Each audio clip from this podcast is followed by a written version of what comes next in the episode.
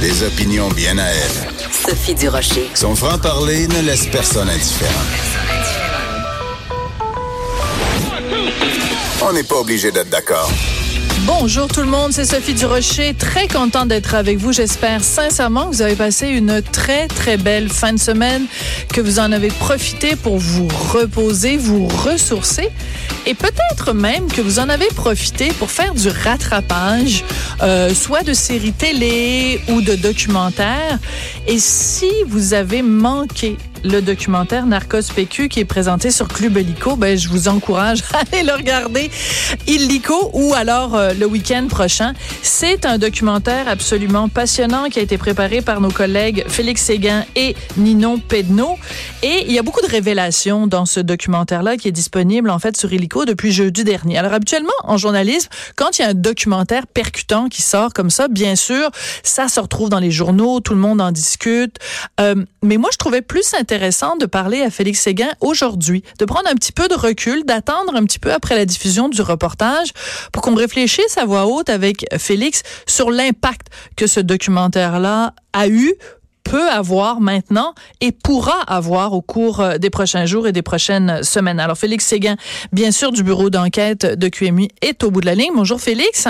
Bonjour Sophie. Je trouvais plus intéressant de te parler aujourd'hui, quelques jours après la diffusion euh, du documentaire, parce que justement, une fois que le documentaire est diffusé, ça fait bouger les affaires. Alors, tu dirais au jour d'aujourd'hui, qu'est-ce qui a commencé à bouger à la suite de la diffusion de Narcos PQ?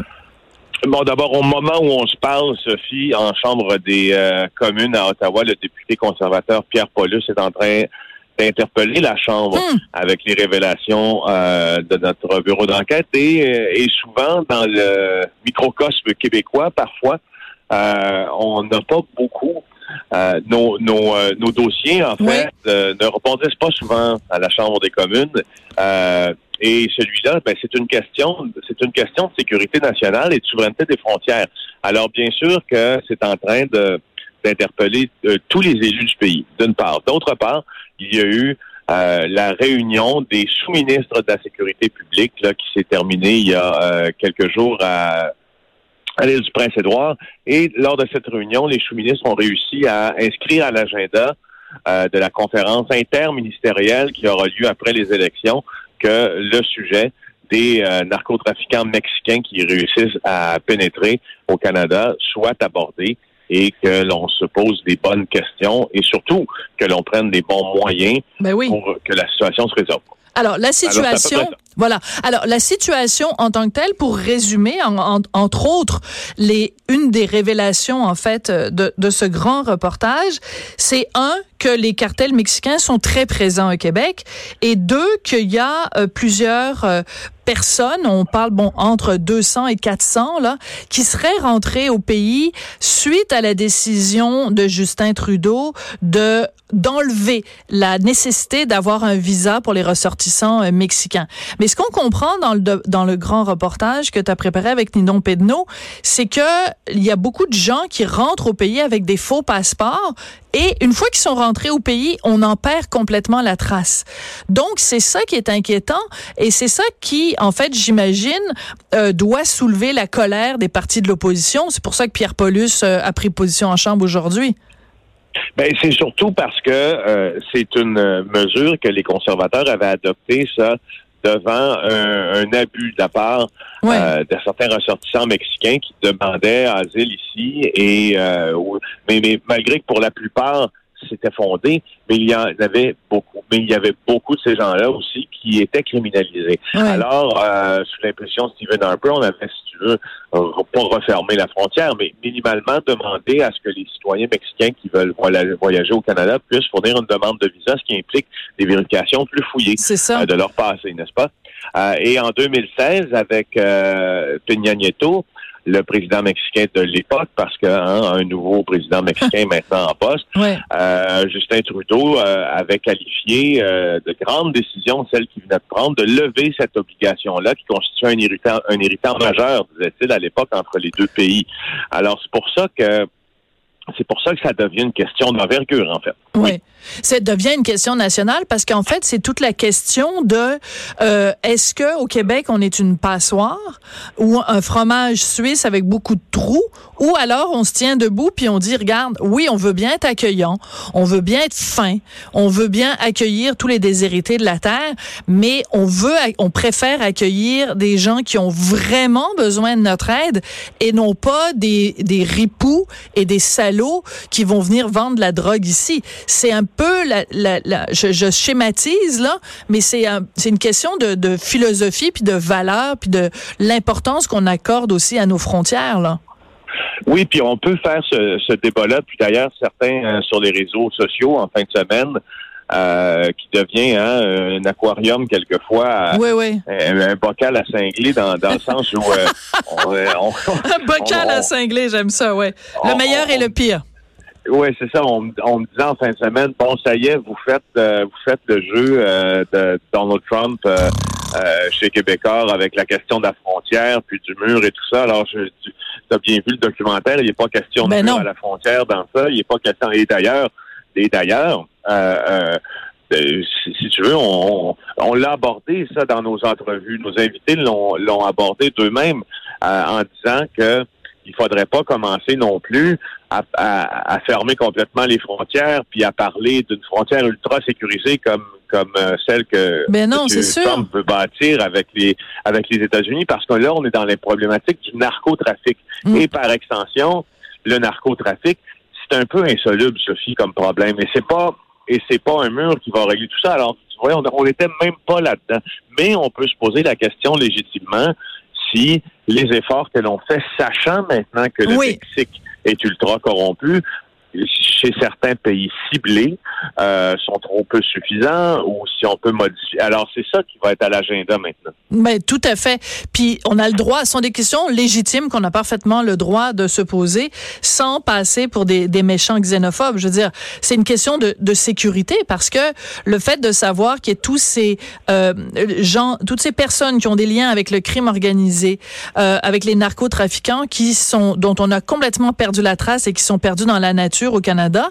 Je veux dire, même si tu la personne la plus euh, en faveur de l'immigration, il reste que ça doit quand même inquiété aussi. Bon, écoute, je veux revenir absolument au grand reportage parce qu'il y a beaucoup oui. d'éléments drôlement intéressants et j'ai l'impression, Félix, que chaque fois qu'on se parle, toi et moi, il y a toujours un élément d'un de, des reportages que tu as fait qui ferait un mot t'as dit de bon film pour Hollywood. et dans ce cas-ci, ça ne, ça ne manque pas. Il y a cette femme québécoise dont tu nous montres des photos dans le reportage qui a un corps de déesse, euh, qui a des longs, longs, longs cheveux blanc qui est meg meg meg comme un clou euh, et qui est qui a été rien de moins que le, la, grande Manitou de, des narcos euh, au Québec. Alors j'aimerais qu'on écoute un petit bout du reportage où c'est une comédienne qui dit euh, les propos d'une amie de cette femme là. Super. Et tu croirais même pas au reste de l'histoire. Tu penses que c'était pas elle, la responsable du cartel de Sinaloa à Montréal? Trompe, là. C'était elle. Puis big time à part ça. Quand elle était ici, elle avait toujours quelques millions de dollars cachés en ville. Un jour, on l'a vu texter. Puis là, on lui a demandé à qui tu parles. Elle a répondu super calmement, je parle à Chapo. Quand le Chapo est en cavale après ses évasions, elle allait le rencontrer avec Alex dans les montagnes de Sinaloa. Elle prenait un vol vers Mexico City, puis ensuite un jet privé. Je te dis, sa vie est hallucinante. Cette fille-là a un sang-froid incroyable. À chaque passage aux douanes, elle se faisait fouiller. Les Américains y ont même demandé d'enregistrer sa voix, probablement pour l'identifier sur des écoutes électroniques. Tous les plus grands criminels du Québec la respectaient. On se demande juste pourquoi elle n'a pas été arrêtée tellement d'éléments intéressants. En effet, quelle bonne question. Comment se fait-il qu'elle n'ait pas été arrêtée? Donc là, au moment où on se parle, on présume qu'elle est cachée quelque part euh, au Mexique. Et le Alex dont parlait euh, la, la, témoin, l'ami, c'est en fait le bras droit de El Chapo. Donc, écoute, quel personnage fascinant. Quand tu tombes là-dessus, toi, comme journaliste d'enquête, tu cries quoi? Bingo? Je capote quand je tombe là-dessus. Je, je, je, pour vrai, là, j'ai quand, quand j'ai su ça pour la première fois, je me disais, mais voyons, mais c'est incroyable, mais c'est trop bon, c'est un film. Je me disais Ouais. exactement ce que tu viens de te dire. Ouais. Et puis là, ben évidemment, je, je- je commence à creuser puis creuser, puis là, euh, je me rends compte que la première fois que les policiers ont, disons, euh, euh, de, première fois qu'elle tombe sur le radar policier, c'est en Ouais. 2012, OK. alors qu'on la voit attablée euh, à Montréal avec les, les plus grands narcotrafiquants de, de métropole qui sont en train de planifier des grandes importations de cocaïne, exemple. Et, puis à ce moment-là, ben on regarde un peu comment les policiers commencent commencent à regarder un peu c'est qui, puis là on se réalise que c'est une fille qui se promène toujours avec Jean Pascal, le, le boxeur, Mhm. l'ex-champion du monde, avec qui euh, elle entretient une idylle. Et puis là, à un certain moment, on réalise que c'est la blonde, comme tu l'as dit, de Alex Cifuentes, l'ancien bras droit d'El Chapo. Et puis euh, là, tout ça vient en ligne de compte et on se dit, mais quel personnage! Et puis c'est pas un personnage, on, on c'est pas, une italienne, là. Non, pas- on n'est pas dans. C'est une fille de le- Saint-Eustache. c'est ça. C'est une fille qui a grandi à Saint-Eustache, donc on n'est pas dans le stéréotype dans tout ça. Non. On est vraiment dans euh, ce que les cartels mexicains font de mieux, c'est-à-dire ils vont employer des gens en qui ils ont extrêmement confiance, Oui. que ce soit des femmes, que ce soit des hommes. Euh, Il y a peu de différence dans ça pour eux. L'important, c'est qu'ils soient capables de livrer la marchandise. Et selon le renseignement policier qu'on a pu constater, qu'on a pu lire, ben, elle était capable de, de- elle était capable, et euh, c'est moi, c'est ça qui me fascine, une fille comme ça, grandie à Saint-Eustache, qui devient, euh, tu sais, là, le numéro 2 du, du cartel C'est ça. De Sinaloa, c'est pas rien, là. Parce que c'était pas juste une jolie fille qui était la blonde d'eux, puis qui, euh, bon, mais je veux dire, c'était manifestement quelqu'un qui prenait part, qui organisait, qui euh, euh, planifiait. Et dans le témoignage qu'on a entendu de son ami, euh, tu sais, les millions cachés et euh, d'aller rejoindre El Chapo quand il était en, en, en, en cavale, euh, tout ça, ça démontre en effet, comme le dit la témoin, un sang-froid absolument extraordinaire. Donc c'est là que je reviens à mon idée. Et sais-tu à quoi ça me faisait penser quand il y avait euh, ces, ces- ce témoignage sur cette femme-là? J'ai pensé évidemment à un autre degré aux deux jeunes Québécoises qui se sont fait pogner avec plein de cocaïne en, en Australie, la celle qui avait fait les crois- la croisière à travers le monde. Sauf que dans ce cas-là, c'était pas des organisatrices ni des planificatrices. Je pense que c'était plus des pions, des pionnes en fait dans, dans, dans une organisation plus grande qu'elle, mais quand même des, des pétards euh, venus du Québec impliqués dans une organisation internationale de drogue. Tu sais, je sais pas, on, tu préfères un deux pour un, tu sais, la, la, la fille qu'on n'a pas le droit de nommer dans le cas de Narcos, puis les deux, euh, les deux Québécoises euh, qui importaient de la coke en Australie, tu sais. Les femmes, les femmes, les femmes du narcotrafic. hein, Les, les, la, Ouais. la- la- ouais, non, ça serait. Non, mais franchement, il y a vraiment quelque chose à aller pousser plus loin dans, dans tout ça. Puis il y a, il y a tout un. Évidemment, c'est. Je veux pas réduire ça au. au, euh, tu sais, tu la décrivais comme euh, pas une femme au corps de déesse. Je veux pas réduire ça à l'aspect physique de tant Mélina Roberge et, euh, Ouais. et, euh, Isabelle Lagacé que cette, cette femme-là, dont on ne peut pas le nommer de nom parce qu'elle n'a jamais été accusée de rien, mais Voilà. tu sais, ça, ça fait contre-emploi un peu quand tu les vois. C'était là pourraient sûrement faire d'autres choses de leur vie, mais c'est pas ça. C'est pas ça. Écoute, il y a vraiment, euh, c'est ça, un, un- un parallèle quand même à faire entre les deux. Écoute, quand tu diffuses, toi, comme journaliste d'enquête, un grand reportage comme celui que tu, Oui. que tu viens de faire avec Ninon Pedneau, quand tu diffuses ça, est-ce que t'as pas un peu aussi une arrière-pensée? C'est-à-dire que tu dis, bon, moi, je mets cette information-là sur la place publique, mais c'est sûr que tu dois, quelque part, espérer que le téléphone de Félix Séguin se mette à sonner parce qu'il y a des gens qui vont compléter l'information qu'il y a dans ton reportage. Il y a des gens qui savent des choses et euh, qui n'ont pas parlé jusqu'ici. Peut-être ça va leur donner le goût de parler de la diffusion Oui, du documentaire. Oui, tout à fait. Je- J'espère d'abord, j'espère toujours que mon téléphone sonne, mais euh, dans chaque reportage, mais dans celui-là, euh, le but, si tu veux, oblique ou de derrière tout ça, c'était aussi, euh, c'était aussi, j'en parlais en début de, de conversation, c'était vrai parce que le, le- le grand reportage ou le documentaire, bon, euh, c'est- pas que ça permet un billet, c'est pas ce que je veux dire, mais euh, sur une heure d'émission, parce que c'est vraiment le 57 minutes Mhm. 30 secondes, c'est une vraie heure complète. De facto, il y a toujours un peu l'intention du, du, de- du, euh, Mhm. du du co-réalisateur que je suis, puis de la réalisatrice Lilian Penneau, qui transparaît un peu. Puis je pense que notre intention, à, travers de tout ça, après avoir assemblé tout ça, Ouais. euh, ce que ça donne comme intention, c'est de montrer le caractère insoluble du, du narcotrafic. Parce Ben qu'on oui. a cette femme-là qui est ici et que l'on connaît, qui n'a jamais été arrêtée. T'as, euh, et tu le voyais sur les infographies qui ont été faites, les Mm. dessins, devrais-je dire, du talentueux Philippe Bello. Ouais, c'est super bien fait. Euh, a, qu'il y a dans ce reportage-là, tu vois qu'il y a des gens ici qui sont qui sont quasi au-dessus de tout soupçon, qui sont en train de financer des méga transactions de drogue, mais à l'échelle internationale, avec des ramifications avec les communautés, juives assidiques qui transfèrent de l'argent de synagogue en synagogue. Puis ça finit ce reportage-là sur sur une polytoxicomane à Montréal qui est en train de nous dire ben écoute, arrêtez-les tous, mais au fond, ça va changer quoi? Ouais. Donc, c'est un peu, c'est un peu de, Mm. euh, parce que la guerre, Sophie, au narcotrafic, la guerre à, à la, la lutte contre la drogue et tout ça, dans, dans plein de pays, c'est vraiment quelque chose qui, qui est toujours remis en question présentement. Exemple, au Portugal, on a décriminalisé Absolument. toutes les drogues. Donc, l'héroïne y compris, n'est-ce pas? Parce qu'on traite ça comme un problème de santé publique. Oui. Hein? Alors ici, ce n'est pas le cas. Euh, est-ce que euh, on aurait pu ouvrir un peu plus là-dessus dans le documentaire? Peut-être, mais est-ce qu'on sent par exemple que c'est c'est vraiment un problème qu'on pourra pas régler Ouais. à, à coup de millions dans les budgets d'enquête policière? Ça, je pense que oui.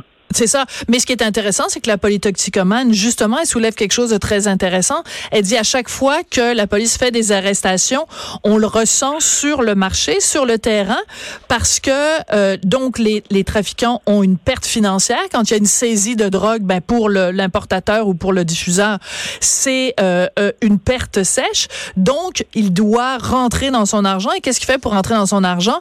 Ben il met de la camelote, euh, de la drogue coupée avec du Drano, toutes sortes de cochonneries sur le marché. Et résultat, les, les consommateurs, c'est plate de dire ça comme ça, mais les consommateurs de drogue se retrouvent avec une qualité de drogue qui est encore moins bonne et qui est plus dangereuse. Donc, c'est comme la quadrature du cercle, c'est que tu dis, OK, on veut arrêter le trafic, mais en même temps, ça, ça, ça a des répercussions on- néfastes aussi sur le terrain. c'est un peu, c'est difficile de, de se faire une tête là-dessus, je trouve. Mm, Ouais, c'est très difficile. Puis peut-être que peut-être que justement, ce qui serait à aborder maintenant, c'est comment on traite ça. Puis est-ce que Mm. est-ce que si on traite maintenant les drogues comme un problème euh, de santé publique, est-ce qu'on aura un peu plus de facilité, ne serait-ce qu'à l'accepter aussi, Oui. Qu'à accepter. Parce que moi- c'est pas un monde, c'est pas un monde qui me et c'est pas des gens que euh, ça m'horripile pas, si tu veux, ce monde-là. Je trouve ça très triste de voir des gens qui. Mais je, je commence à comprendre un peu leur logique, un peu comment ils pensent, tant les trafiquants que les consommateurs, que tous ceux qui tournent autour de tout ça. Puis je me dis, mais voyons, est-ce que on est, on n'en est pas rendu maintenant à pousser notre réflexion sur cette lutte-là un peu plus loin? Ouais, tout à fait. Écoute, on commence à te perdre un petit peu euh, la ligne. J'oserais pas dire la ligne blanche, mais euh, on est en train de, te perdre un peu. On t'entend moins bien. Alors, on, on va se dire au revoir euh, là-dessus. Mais j'encourage vraiment tout le monde, euh, évidemment, à aller euh, visionner ça, Narcos PQ sur Illico. Et si vous avez de l'information, évidemment, à contacter euh, Félix Séguin ou le bureau d'enquête. Euh, C'est toujours euh, important que, que l'information circule. Merci beaucoup, Félix. À la prochaine. Merci, au revoir. Bye. Félix Séguin, donc, est journaliste au bureau d'enquête de Québécois et TVA Nouvelle. Après la pause, on va parler d'une histoire assez rocambolesque qui s'est passée dans un cinéma à Québec. Un père qui a été extrêmement violent avec euh, son enfant. Et heureusement, il y avait des bons samaritains autour qui sont intervenus. On en parle après la pause. De 14 à 15. On n'est pas obligé d'être d'accord.